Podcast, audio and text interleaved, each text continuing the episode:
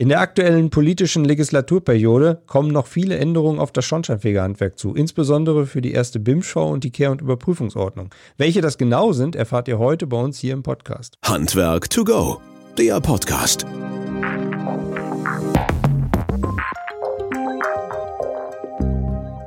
Ja, hallo und herzlich willkommen zu unserem Podcast Handwerk to go. Schön, dass ihr wieder eingeschaltet habt.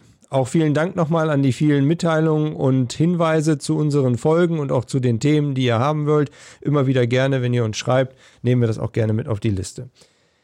Ja, die meisten beschäftigen sich im Bereich Schornsteinfeger mit der ersten BIMSCHV und auch mit der Kehr- und Überprüfungsordnung. Die begleitet einem quasi das gesamte Berufsleben und immer wieder gibt es dort Novellierungen und Änderungen die auf der einen Seite halt wichtig sind, auf der anderen Seite vielleicht nicht so gravierende Einwirkungen haben oder Auswirkungen haben.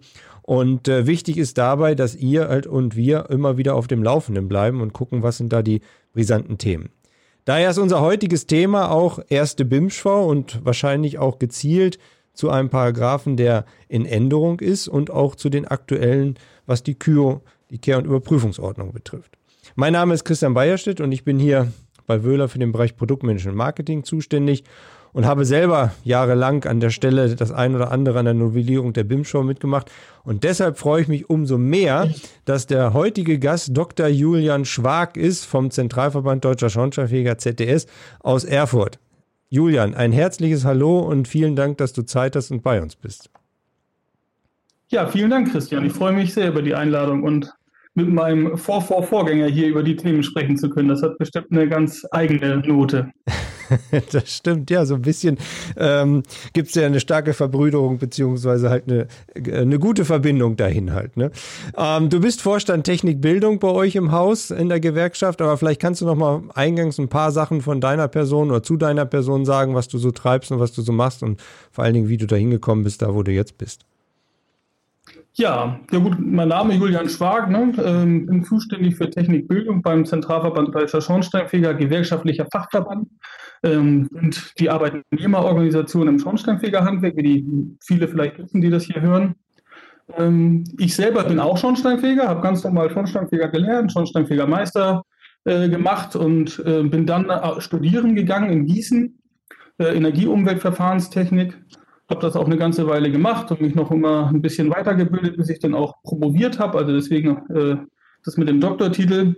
Ähm, aber am Ende immer Schornsteinfeger geblieben und vom Herzen her Schornsteinfeger gewesen, habe das ganze Studium über an der Meisterschule unterrichtet und konnte dann irgendwann, weil dein Nachfolger, mein Vorgänger, äh, einen Kehrbezirk haben wollte, ähm, die Chance nutzen und zurück ins Handwerk zu kommen und seitdem hier das hochspannende Feld der Technik und Bildung im ZDS äh, betreuen.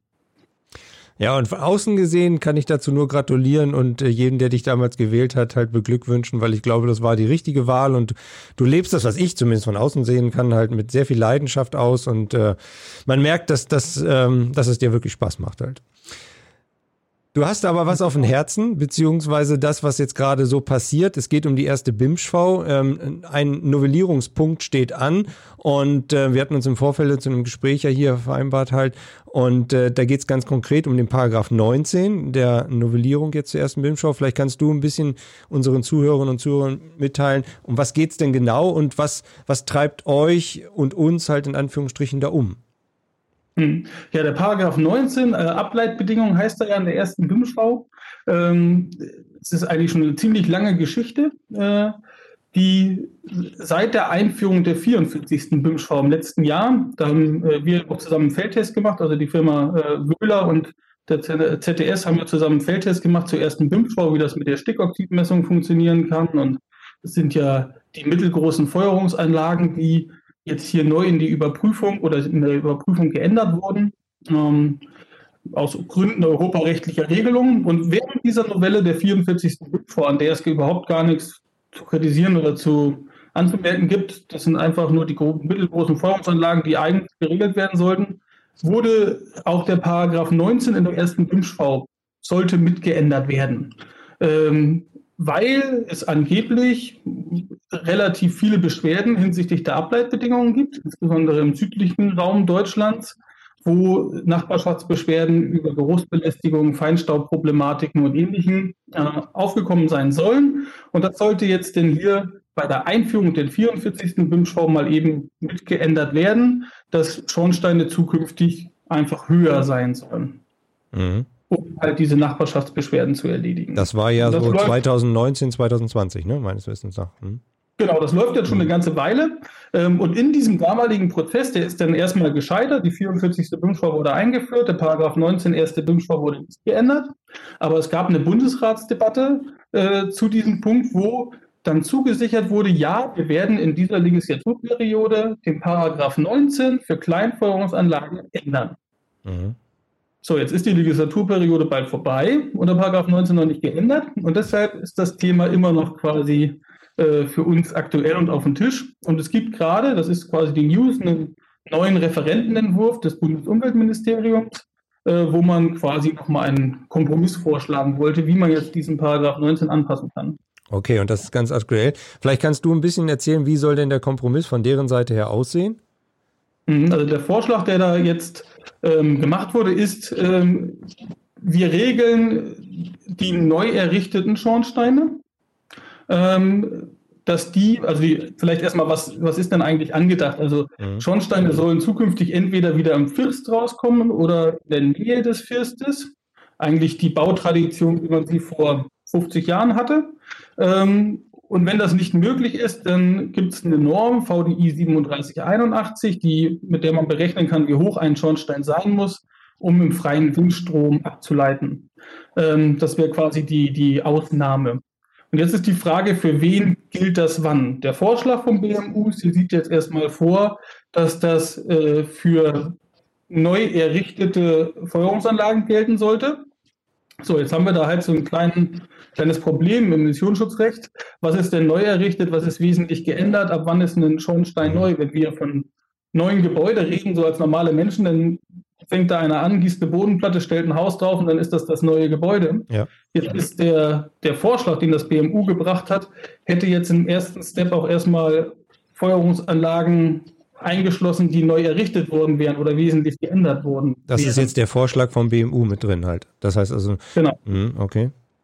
Mhm. Das ist jetzt das, was erstmal auf dem Tisch liegt, dass man halt sagt, gut, ganz praktisches Beispiel, was ja momentan zu ganz in einer Vielzahl der Fälle stattfindet. Eine Ölheizung wird getauscht gegen einen Pelletkessel, stark gefördert von der Bundesregierung. Ne? Durch die äh, Bundesförderung effiziente Gebäude kriege ich ja bis zu 55 Prozent Förderung, wenn ich ja. jetzt einen Ölkessel mhm. rausschmeiße und einen Pelletkessel reinbaue. Äh, Passiert relativ oft.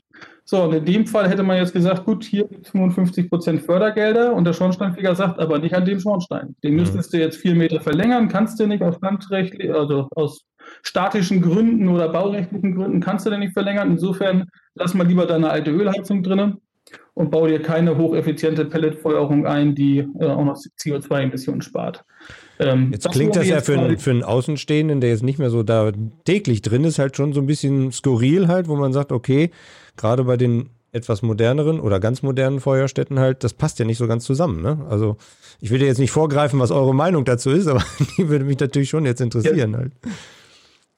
Das ist auch genau das, was wir als ZDS immer versuchen äh, in so einer politischen Diskussion. Also es gibt bestimmt ganz viele Fachleute, die das besser erklären können oder besser rechnen können. Mhm. Das, was wir als Schornsteinfeger mitbringen, ist aber die, die, die, das Setting für die normale Welt. Also dass wir sagen können, draußen beim Kunden wird das so und so ankommen. Mhm. Ähm, und da hätte bestimmt von uns als Schornsteinfeger keiner Lust, draußen zu erklären, warum jetzt hochsubventionierte Feuerstätten oder Ideen nicht umgesetzt werden können, weil die bessere Feuerstätte jetzt nicht hoch genug imitiert. Mhm. Ähm, das wäre ja nicht im Sinne des Erfinders und führt bestimmt auch nicht dazu, dass die, äh, die Bürgerinnen und Bürger äh, die Energieeffizient äh, oder die e-, Effizienzwende lieb gewinnen. Und äh, was würde das bedeuten in der Konsequenz, wenn das dann durchgehen würde, jetzt insbesondere für, für dich, also für die Kolleginnen und Kollegen halt? Naja, am Ende bedeutet das ein Stück weit äh, also ich glaube, was das Schlimmste wäre gar nicht mal so für uns als Schornsteinfeger, sondern für die ganze, äh, ganze Welt am Ende des Tages, mhm. dass alte Ölheizungen länger betrieben werden und effiziente Feuerstätten nicht installiert werden können. Mhm. Weil der Druck ähm, da ist halt quasi, wenn ich das einbaue, muss ich ent entsprechende bauliche Maßnahmen vornehmen, um über Fürst zu führen oder halt so hoch zu führen, dass es gar nicht geht. Genau, das ist ja eine Art Konkurrenzregelung, die man da schaffen würde. Ne? Also äh, das eine, was man will und das andere, was man muss und das ist nicht zueinander zu kriegen. Und ähm, ihr habt ja sicherlich eine Meinung dazu und eine Stellung dazu abgegeben halt oder Stellungnahme abgegeben, die genau in diese Richtung geht, oder? Genau, das, was jetzt stattgefunden hat, es gab einen Referentenentwurf, der aufgrund der Zeitnot, also gleichzeitig die Verbände angehört wurden und die anderen Bundesressorts, also das ist ein üblicher Prozess, dass die anderen Ministerien dazu Stellung nehmen und interessierte Kreise. Ähm, wir haben das in unserer Stellungnahme genau so, wie ich es gerade erzählt habe, auch hergeleitet und anscheinend viele andere Verbände auch. Und das hat jetzt auch tatsächlich zu einem Umdenken geführt, zumindest signalisiert man es so, ähm, dass der Referentenentwurf, der jetzt sich auch jeder im Internet angucken kann. Also wenn mhm. jeder von uns beim BMU auf die Homepage geht, findet er genau diesen Referentenentwurf, den ich eben beschrieb. Ähm, und dieser soll jetzt möglicherweise dann nochmal angepasst werden. Ähm, so, dass dieser Konflikt aufgehoben werden kann. Also es soll möglich sein, genau das, was wir auch gefordert haben, dass denn zukünftig, wenn ich denn doch so eine hocheffiziente Pelletfeuerstätte in ein Bestandsgebäude einbaue, wo ich den Schornstein jetzt nicht über diese Maßen verlängern kann mhm. äh, und dafür eine alte, ineffiziente Ölheizung rausschmeiße, dass das möglich wird. Das ist jetzt sozusagen diese Intention ist angekommen. Ist für uns als Handwerk ein schöner Erfolg, weil das genau in die richtige Richtung geht. Ähm, der Kompromiss wird dann sein, oder das, was überbleibt, ist für den Neubau, also wirklichen Neubau, Bodenplatte gießen, Haus raufstellen, dass man dort regelt, dass der Schornstein halt wieder am Fürst rauskommt oder den Fürst überragt. Und das ist aus meiner Sicht auch vollkommen unproblematisch, wenn ich das in der Bauplanungsphase schon weiß, dann kann ich das auch regeln. Nur diese Ausnahmen für den Bestand, ähm, dass die jetzt nochmal nachgeschärft und nachgebessert werden sollen. Mhm. Ja, für den Neubau sehe ich da auch keine großen Probleme, weil, wie du schon sagst, kann das ja jeder vorher planen halt und dann entsprechend berücksichtigen. Das müsste gehen. Im Bestandsgebäude würde das natürlich einiges umwerfen. Also selbst wenn man es machen möchte, würde das ja bedeuten, was man ganz stark in das Gebäude eingreifen muss, unabhängig der finanziellen Mittel und dessen, was die Auswirkungen da sind. Ne? Aber da müssten doch die Kollegen auch auf die Straße gegangen sein, auf die Barrikaden gegangen sein, wahrscheinlich, wo sie das alles mitgekriegt haben, oder? Ja, das war ja insbesondere letztes Jahr auch ein paar Mal in der Presse, also wo mhm. unsere Kollegen dann draußen vor Ort auch äh, 20 Mal am Tag Leuten erklären mussten, also darf ich denn meinen Schornstein jetzt weiter betreiben? Ja, nein, muss ich jetzt schnell noch eine eine Ölheizung sanieren, damit äh, ich dann nicht in die Gefahr komme, dass mir irgendwie später die Hände gebunden sind. Und ähm, das sind halt alles Gespräche, die keinen Spaß bringen. Ne? Mm, nee, ist klar. Und du musst es ja auch vermitteln halt. Ne? Ich meine, du bist im Verband ganz oben und du musst es nach unten auch tragen halt, dass jeder es versteht und vor allen Dingen auch diese selbst den Kompromiss dann irgendwann wahrscheinlich auch verteidigen. Wie äh, kennst du den Zeitplan momentan vom BMU, wie es jetzt weitergeht? Na gut, das Ende der Legislaturperiode ist jetzt ziemlich bekannt. ähm, das heißt, das wird sich also äh, jetzt bald klären müssen. Dass die BIMSCHV muss durch den Bundesrat. Ähm, das heißt, also es gibt jetzt ja diesen aktuellen Referentenentwurf, der muss jetzt ja noch einmal geändert werden und dann geht der wieder in den Abstimmungsprozess. Ähm, das lass das mal, sagen wir, zwei, drei, vier Wochen dauern. Dann geht das ins Kabinett. Also dann beschließt äh, die Kanzlerin zusammen mit ihren Bundesministern, ob sie diese, diesen Vorschlag einbringen möchten. Ähm, und dieser Kabinettsentwurf geht dann in, hoffentlich vor der Sommerpause noch in eine Bundesratssitzung. Mhm. Und damit wäre es dann äh, erledigt. Spätestens dann geht ja der Wahlkampf los und dann wird es wahrscheinlich so sein, dass danach sich eh nichts mehr bewegen wird, ne? Ja, das ist traditionell dann erstmal ein bisschen Pause mit gesetzgeberischen. ein bisschen Pause ist gut. Naja, aber da wollen wir den Kollegen hier nicht vorgreifen, die zumindest in der Politik da unterwegs sind. Ähm, ja, spannend, Julian. Ähm, ihr habt sicherlich da auch die Maschinerie angeworfen, dass alle informiert sind und alle wissen, worum es da geht halt. Ähm, dass die alle auf dem aktuellen Stand sind und über Stellungnahmen auch Bescheid wissen. Du hattest eingangs gesagt, es gibt natürlich darüber hinaus zu der ersten BIM-Schau Paragraph 19 oder gibt es dazu noch was zu berichten in der Form? Nee, das wird jetzt sicherlich spannend bleiben die nächsten Wochen. Also äh, Schornsteinfeger, die Verbandsinformationen, welche ihm auch immer zur Verfügung stehen, äh, zu lesen und sich darüber zu informieren, weil das ein hochspannendes Thema, insbesondere für unsere Kunden ist. Aber jetzt ja, klar. für heute, da ist mal genügend gesagt. Ja. das ist alles so gesagt, was so gesagt sein sollte, ja, genau. Ja, nee, nee, für die Kunden hat das natürlich riesige Auswirkungen, ganz klar. Das äh, wird ja danach erst richtig losgehen halt. Und ich weiß von einigen Verbänden, die natürlich da auf die Barrikaden gegangen sind und auch Stellungnahmen abgegeben haben, halt, also dass da wirklich Druck im Kessel ist, was ja auch verständlich ist, vollkommen klar. Ne? Du hattest gesagt, ja. aber es gibt auch noch Spannendes zu berichten über die Kehr- und Überprüfungsordnung, also KYO kurz genannt. Da ist ja auch schon ein dauerhafter Prozess über Jahre halt immer wieder drin, von einer Novellierung zur nächsten Musterkehr- und Überprüfungsordnung, kann ich mich noch dran erinnern, mit dem Wolfgang Stehmer zusammen und dann überleitend in die äh, Bundeskehr- und Überprüfungsordnung und so weiter und so fort. Und da seid ihr jetzt auch gerade wieder dran, halt zu novellieren bzw. Änderungen mit reinzunehmen. Vielleicht kannst du uns da noch mal kurz ein bisschen updaten. Ja, sehr gerne. Da sind vielleicht auch der eine oder andere ein bisschen überrascht, weil am Ende haben wir die ja gerade erst novelliert. Also mhm. die Q ist gerade erst novelliert worden. Wir haben einen neuen Arbeitswert gekriegt. Ähm, ging ja auch rauf und runter, hat jeder auch, glaube ich, mitbekommen, dass es da unterschiedliche Meinungen über die Höhe des Arbeitswertes und was denn angemessen ist und was nicht angemessen sein könnte. Ähm, das lief ja alles im letzten Jahr. Dann war man damit gerade fertig und dann kam ganz überraschend, keiner hat damit gerechnet, das Gebäudeenergiegesetz. also, Entschuldigung, dass ich lache. Ja, ich, ich dachte auch schon, also ich weiß gar nicht, wie lange ich jetzt äh, den Job hier mache, aber das Gesetz wurde schon novelliert, als ich angefangen habe und ich dachte, es wird noch novelliert, wenn ich aufhöre, ja. äh, irgendwann mal. Äh, aber nein, sie haben es doch äh, fertiggebracht. Es gibt jetzt ein neues Gebäudeenergiegesetz, was ja die Anforderungen der NF, des E-Wärme-Gs und des NX zusammenführt. Ähm, ist auch eine gute Sache, äh, hat nur ein bisschen gedauert. Aber der Schornsteinfeger hat ja insbesondere aus der NF heraus einige Tätigkeiten, die ihm übertragen sind im hoheitlichen Bereich. Ähm, zum Beispiel eine ganz neue Regelung, äh, Ölheizung ab 2026 soll nicht mehr eingebaut werden, jeder hat es gehört. Und der Schornsteinfeger wird dann dafür zuständig sein, das mit zu überwachen. Mhm. So, jetzt kann es das aber in der KÜO natürlich nicht geben, weil als die KÜO verabschiedet wurde, gab es das Gebäudeenergiegesetz noch nicht. Das heißt, wir haben jetzt in unserer gerade brandneuen frischen KÜO äh, schon wieder Regelungslücken drin, weil das Gebäudeenergiegesetz neu kam oder erstmalig kam. Mhm. So, jetzt fehlen uns da na, vier bis fünf Gebührentatbestände, äh, die wir nachregeln wollen. Und jetzt ähm, ergab sich eine gute Situation, also für uns aus unserer Sicht eigentlich ganz charmant, dass die äh, Handwerksordnung novelliert werden sollte.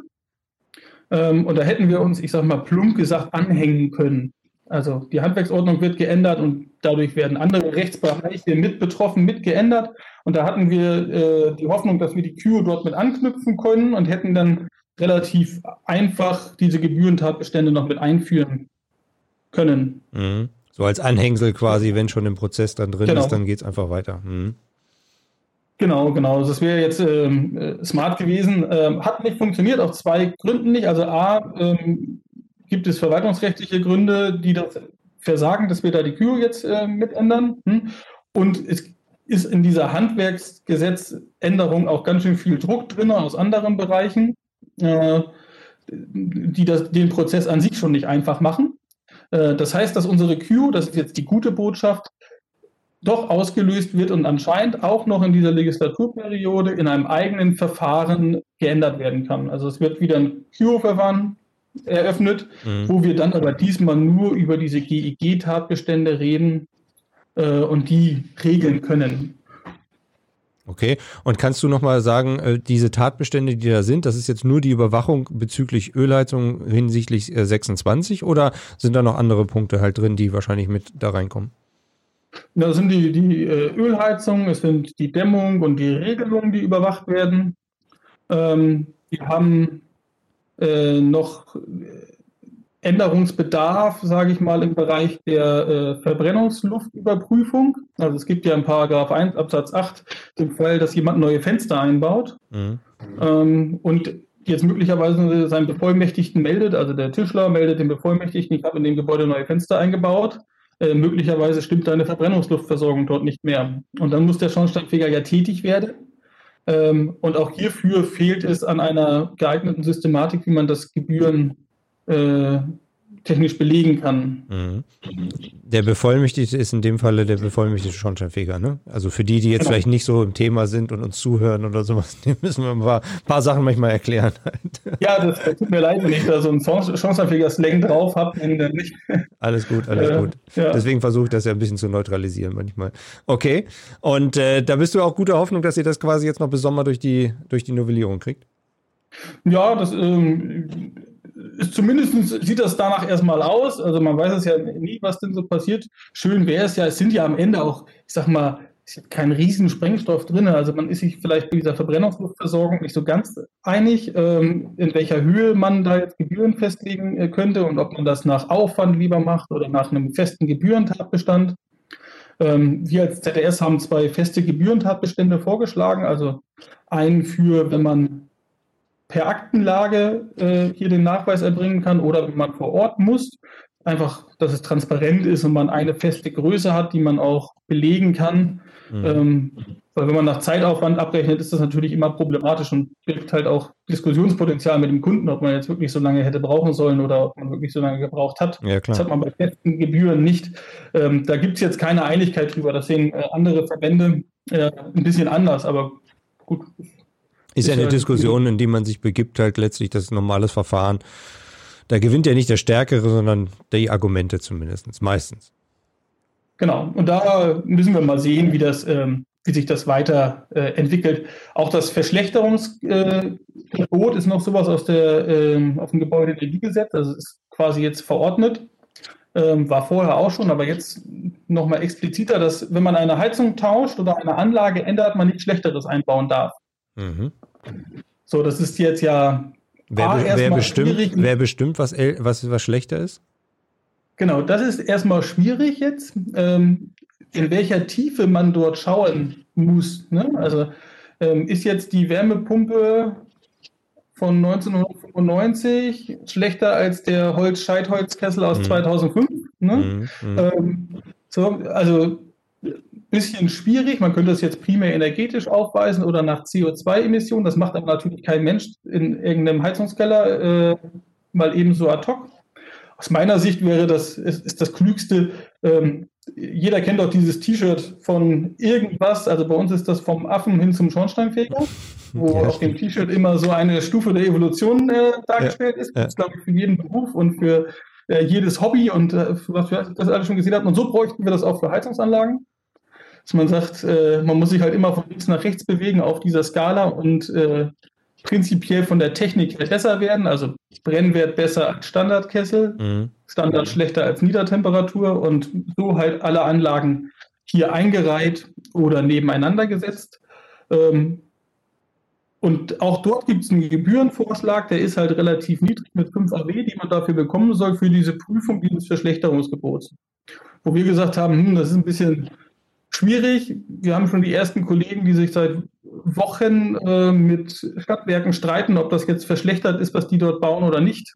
Ähm, dass man halt sagt, gut, wenn denn da eine aufwendigere Prüfung hintersteht und ähm, das auch noch negativ bescheidet wird, also der mhm. äh, Kunde in dem Fall etwas äh, falsch gemacht hat, bräuchte man eigentlich fairerweise einen höheren Gebührentatbestand als bei dem, bei dem alles ganz schnell ging und in Ordnung wäre. Mhm. So ein Vorschlag von uns, den wir jetzt noch in die Diskussion eingebracht haben, einfach um es äh, fair zu gestalten.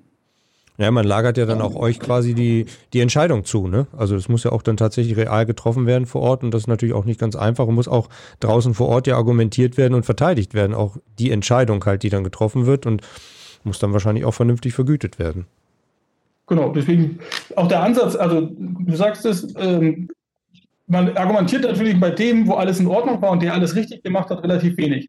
Mhm. Da schaue ich mir das an und bescheinige ja. alles in Ordnung. Da wird man wahrscheinlich nie drüber sprechen. Mhm. mhm. Bei dem, der da was falsch gemacht hat, möglicherweise wissentlich, der wird viel mehr argumentieren und diskutieren und ein viel höheres Zeitpotenzial. Und wenn man eine Mischkalkulation macht, dann zahlt der, der alles richtig gemacht hat, immer den, der alles falsch gemacht hat, mit. Und das ist aus unserer Sicht ein bisschen ähm, ja, nicht ganz fair. Und deswegen haben wir vorgeschlagen, dass man das doch teilen soll in mhm. zwei verschiedene Art, Arten Gebühren. Und nun gilt es, ein paar Stimmungen einzusammeln und ein bisschen zu gucken, wer mitmacht an dem Markt und euch quasi mit unterstützt oder ihr steigt irgendwo mit ein, dass ihr eine, eine größere Stimme habt, halt quasi dann in den Novellierungsprozess. Genau, das ist ganz unser, unser täglich Brot quasi, äh, mit Menschen darüber zu sprechen, auf verschiedensten äh, Stellen und Ebenen, sei es in der Politik oder in Ländergremien. Also es ist ja immer etwas, was hier auch die Länder mitentscheiden. Mhm. Ähm, oder auch unserem Sozialpartner oder anderen Verbänden oder jetzt hier mit dir und ganz vielen Leuten, die das hoffentlich hören. Ähm, das trägt ja alles zu einer Art Meinungsbildung bei. Ja klar, zur Kommunikation. Und das würde mich auch ganz gerne mal ein bisschen überleiten zu einem anderen Thema, wo ich so ein bisschen den persönlichen Julian Schwag nochmal mit äh, rausfinden möchte halt. Also dieses Thema Corona hat natürlich jetzt alle irgendwie seit März geflasht halt in Anführungsstrichen, auch umgestellt von der Kommunikation und man kennt jetzt ja noch so die ganzen Novellierungsprozesse, was ihr gemacht habt oder auch macht äh, bei den Behörden, bei den Ministerien und so weiter. Wie, wie hast du quasi den Laden momentan da im Griff und wie kriegst du das kommunikativ von deiner Seite her in diese unterschiedlichsten Richtungen halt? Also, weil das ist ja auch eine wahrscheinlich eine Herausforderung, die es vorher so nicht gegeben hat, oder? Das stimmt. Das ist ähm, jetzt auch aus Verbandssicht ganz schön äh, schwierig. Ähm, ich bin froh, dass ich jetzt nicht gerade frisch angefangen habe. Also ja. man spricht ja davon, dass man schon die ein oder andere Handynummer hat und äh, die Leute im Homeoffice erreichen kann ähm, und die dann halt einem auch nicht reserviert gegenübertreten, weil man sich noch nie kannte. Mhm. Also gerade im politischen Raum oder halt in den, äh, sag ich mal, Gremien in der Verwaltung, da hat man halt schon jemanden, den man anrufen kann und mit dem man halt ein Thema dann besprechen kann. Wenn das jetzt nicht so wäre, das wäre ganz schön schwierig. Also wenn man jetzt gerade frisch angefangen hat, dann äh, da einen Zugang zu finden, ohne sich jemals getroffen zu haben, das stelle ich mir schwer vor. Da habe ich jetzt Glück gehabt, dass es bei mir nicht so war. Ähm, innerverbandlich natürlich super schwierig. Also gerade wir als junger Verband leben ja davon, dass wir mit unseren unsere Kollegen treffen, äh, vielleicht auch mal ein Kaltgetränk zusammen trinken können am Abend und äh, zusammen ausgiebig da Themen diskutieren. Das bringt online alles weniger Spaß. ja, läuft es denn trotzdem so oder? Ja, doch. Also ich, äh, wir haben den Vorteil, also wir haben ja einen eigenen Bildungsträger, die Handwerksschule, ja. der äh, schon immer sehr stark im Online-Weiterbildungsbereich war. Also wir bilden Energieberater aus und Schornsteinfegermeister und das machen wir online. Und dadurch hatten wir zumindest schon gleich am Anfang der Pandemie eine Kompetenz in diesem Online-Bereich, dass wir Mitgliederversammlungen, Schulungen, Vorstandssitzungen äh, und alles Mögliche, was man so Verband, als Verband macht, mhm. ähm, auf Hybridveranstaltungen oder komplette Online-Veranstaltungen umlegen konnten. Aber das ähm. Gemütliche ähm, abends, was ja den ZDS oftmals ausgemacht hat, fällt natürlich da ein bisschen aus, ne? Genau, das fällt aus und man verliert auch auf dem Weg dann vielleicht den einen oder anderen, der die Medienkompetenz nicht hat oder der äh, mhm. jetzt keine Lust auf Online hat oder das nicht kann oder äh, nicht die Technik hat, der, die muss man halt auf andere Art und Weise äh, versuchen zu erreichen. Ähm, das ist natürlich schwierig, wenn es keine physischen Veranstaltungen gibt. Wobei ich den Eindruck habe äh, und total begeistert bin und äh, stolz auf unsere Kolleginnen und Kollegen, wie viele doch den Weg in diese digitalen Medien gefunden haben. Also wir haben jetzt, wie gesagt, in unserem äh, Auslastung unserer Online-Klassenzimmer über 100 Prozent Steigerung. Also doppelt so viele Menschen, die in diesem Corona-Jahr zu uns gekommen sind, mhm. ähm, als es in einem Nicht-Corona-Jahr der Fall war. Auch viel mehr als die wir in physischen Veranstaltungen vor der Flinte gehabt hätten. Ja, und ihr habt ja auch schon die Meisterschulen überall auch gemacht halt, ne? Also da seid ihr ja schon immer ganz weit vorne gewesen, auch in den Bereichen halt. Und das ist natürlich schön, wenn sich das online auch widerspiegelt und vor allen Dingen, wenn die Kolleginnen und Kollegen in den Untergliederungen halt auch mitmachen, weil das ist ja oft ein Problem, dass man die ähm, mitnehmen kann, auch informativ mitnehmen kann. Ne? Und da geht ja auch viel eigentlich so, naja, abends bei einer Tasse Bier mal oder sowas, wo man dann das eine oder andere austauschen kann und wo es dann vielleicht jetzt ein bisschen verloren geht. Das ist ja. hoffentlich ja, nicht so. Gerade Tarif wäre da vielleicht zu erwähnen. Wir hatten ja letztes Jahr im Dezember eine, eine Tarifauseinandersetzung oder eine Tarif, ähm, ja doch, Auseinandersetzung, Kampagne, wie auch immer. Ähm, das ist natürlich äh, schwierig. Ne? Also normalerweise rennt man da mit brennenden Fackeln äh, durch die Gegend und ähm, versucht, die Leute anzuheizen und für das Thema zu begeistern und fährt ja, durch ganz Deutschland. Ja. Das ging diesmal so gar nicht. Mhm. Ähm, wobei wir die, äh, zumindest für den ZDS, erste äh, Online-Mahnwache abgehalten haben, mhm. die hervorragend funktioniert hat und ein totaler Erfolg war. Das hätten wir mit Sicherheit niemals ausprobiert im äh, ganz normalen Jahr. Ähm, und hätten bestimmt auch nicht so eine große Präsenz damit erreicht. Also haben Gastredner bekommen, äh, so wie Lars Klingbeil, Generalsekretär der SPD, der wäre jetzt auf eine CDS-Veranstaltung, wäre vielleicht gerne gekommen, aber meistens schafft er es nicht. Mhm. Äh, genau. Aber zu einer Online-Mahnwache äh, hat er es geschafft. Das war schon grandios. Ja, ja und so gibt es immer wieder neue Ideen und neue Impulse halt, die man reinbringen kann und wo man auch wieder daraus lernt halt, um da, da vorwärts zu kommen halt. Ähm, ja, Julian, die, die Zeit rennt einfach halt. Letztlich, wir sind jetzt schon über der Zeit halt schon lange dabei. Was gibt es so aus deiner Brille noch so mit zu berichten, unseren Zuhörern und Zuhörern von unserem Podcast halt, vielleicht was aus deiner Brille noch so mitzugeben ist oder aus deiner Warte halt? Tja, ich würde mal das vielleicht so zusammenfassen, jetzt das Beste draus machen. Also ich weiß nicht, wie es dir geht. Ich ähm, gucke schon wenig in soziale Medien rein, weil viele ähm, sehr mit der Situation hadern und alles so negativ ist und äh, die Kinder gehen zugrunde und die ganze Wirtschaft und alles ist immer mit sehr negativen News verbunden.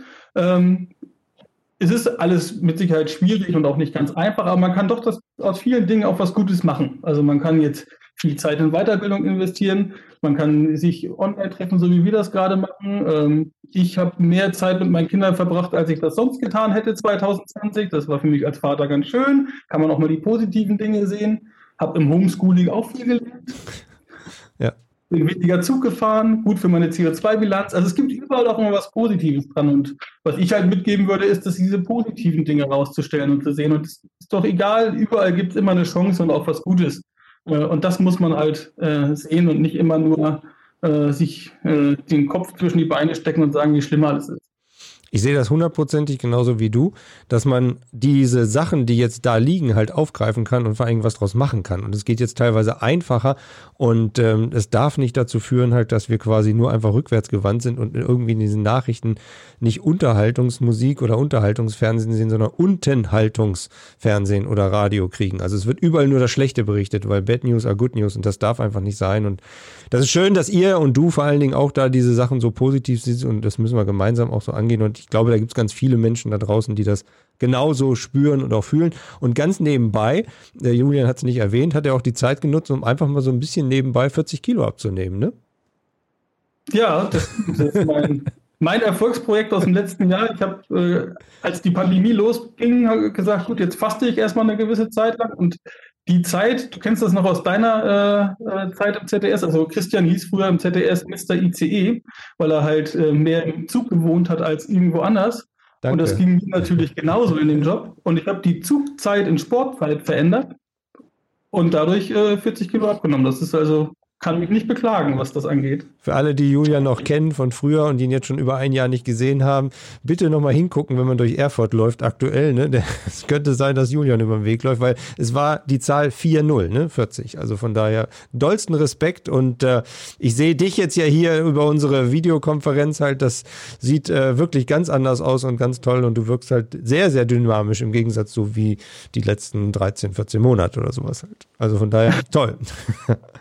Ja, Julian, komm, die Zeit ist um. Wir werden sicherlich nochmal zusammenkommen, würde mich jedenfalls freuen. Da gibt es ja immer ausreichend Themen halt. Du hattest ja noch ein Thema, was wir auch noch ansprechen wollten in Richtung Energieberatung und so weiter. Da bist du auch schon jahrelang tief drin, äh, nicht nur als Schornsteinfeger, sondern auch im Verband und dann auch noch nebenberuflich und so weiter. Und da werden wir sicherlich nochmal anknüpfen können. Für heute würde ich sagen, vielen, vielen Dank, dass du die Zeit hattest ähm, und hier bei uns im Podcast bist. Oder warst zumindestens. Ich wünsche dir noch weiterhin und euch in Erfurt viel Glück, viel Erfolg und ähm, seht weiterhin die positiven Dinge und haltet durch, dass ihr auch alle so motiviert dadurch die Zeit kommt und natürlich auch gut weiterkommt. Julian, du hast das letzte Wort. Ja, Christian, vielen Dank für die Einladung. Ich komme gerne wieder. Vielleicht schaffen wir es denn ja auch, äh, dass wir uns in Wirklichkeit sehen und nicht per Video das in einem Raum machen können. Äh, würde mich sehr freuen. Ähm, wünsche allen da draußen äh, eine schöne Zeit und wie gesagt, macht das Beste draus äh, und wir sehen uns bestimmt alle bald wieder.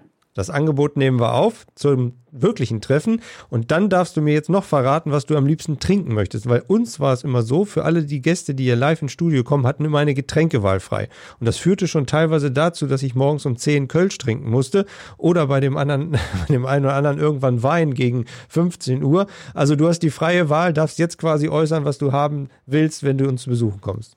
Also da, nach meiner Uhr ist es jetzt, das wissen die Zuhörer nicht, 18.43 Uhr. Ich finde, da hätten wir auch einen Rotwein trinken können. Okay, alles klar. Ein guter Rotwein ist eingebongt für den nächsten Besuch. Julian, ich danke dir. Handwerk to go, der Podcast.